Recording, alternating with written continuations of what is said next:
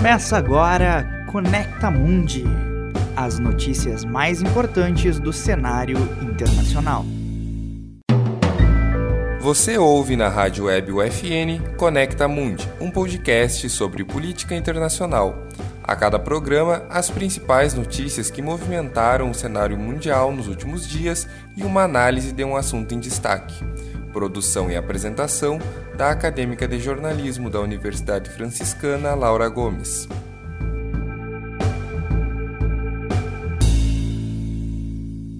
Olá, acompanhe agora as principais notícias das últimas duas semanas.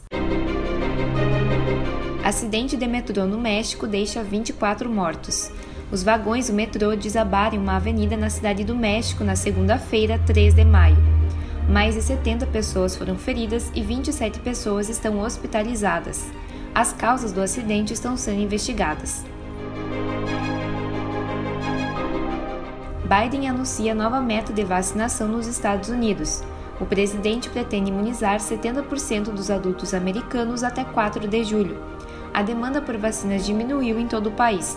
O desafio agora é enfrentar a desinformação e incentivar a vacinação da população.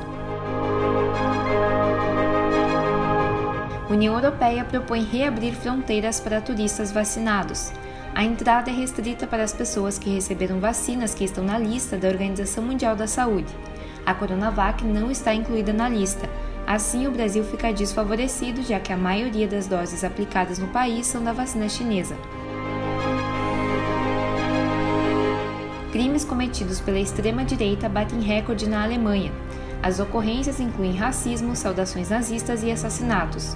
Foram cerca de 23 mil crimes em 2020 esse é o número mais alto registrado desde 2001.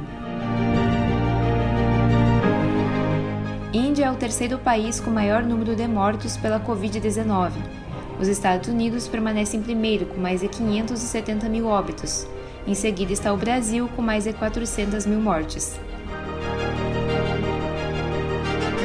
Violência na Colômbia. Protestos contra a reforma tributária resultam em mortes, desaparecimentos e prisões. A repressão policial é condenada pela Organização das Nações Unidas. Este é o destaque do podcast de hoje.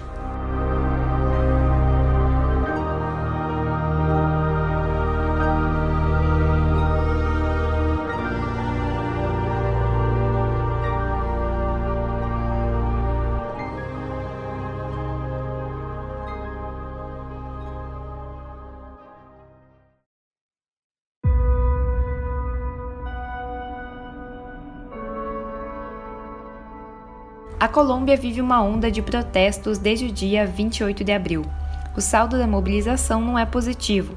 Os números oficiais da Defensoria Pública Colombiana registram 19 mortos, 87 desaparecidos e 800 feridos.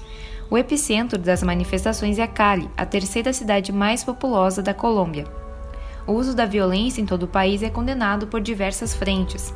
O governo federal, na figura do presidente Ivan Duque, afirma que grupos terroristas e guerrilheiros estão envolvidos nos protestos. Segundo o presidente, os saques em mercados, os incêndios em edifícios públicos e o bloqueio de estradas são promovidos por esses grupos. Por outro lado, os críticos do governo e organizações de direitos humanos apontam o uso excessivo de violência pelas forças de segurança do país. Os manifestantes afirmam que ocorre um massacre pelas mãos do Estado.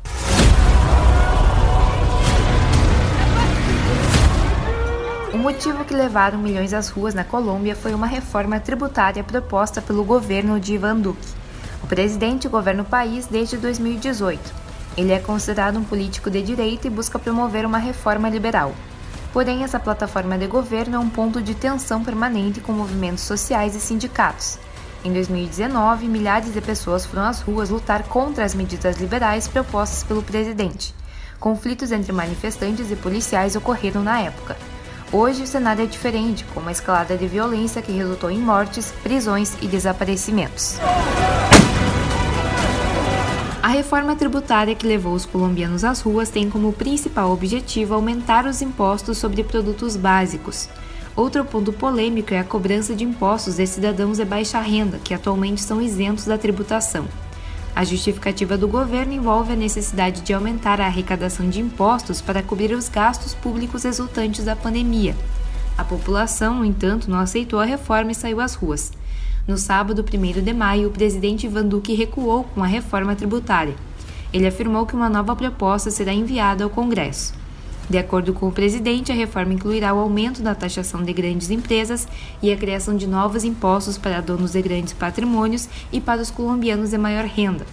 Isso é o contrário do que o presidente havia proposto na primeira reforma. Apesar do recuo de Ivan Duque, os protestos continuam no país. Além da onda de manifestações da população, o presidente também perdeu o apoio dos aliados no Congresso Nacional. Esse cenário pode ameaçar a força da direita nas eleições de 2022. O presidente Ivan Duque trabalha para eleger um sucessor, já que não existe reeleição na Colômbia. Até lá, Duque terá que enfrentar diversos desafios. A pandemia já atingiu quase 3 milhões de pessoas no país e provocou cerca de 75 mil mortes. A vacinação continua em um ritmo lento apenas 6% da população colombiana foi vacinada. O desemprego chegou a 14,5% e o PIB encolheu 6% em 2020. O cenário na Colômbia é de incerteza política, econômica e social. Este podcast contou com informações da Associated Press, do El País, do Centro Estratégico Latino-Americano de Geopolítica, da Folha de São Paulo, da BBC Brasil e do Nexo Jornal. Para a Rádio Web UFN, Laura Gomes.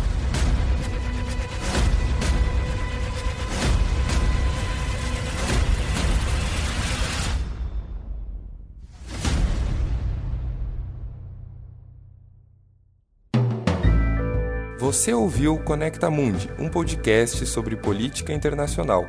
Produção e apresentação da acadêmica do curso de jornalismo da Universidade Franciscana, Laura Gomes. Na central técnica, Alan Carrion e Clenilson Oliveira. Orientação da jornalista e professora Carla Torres.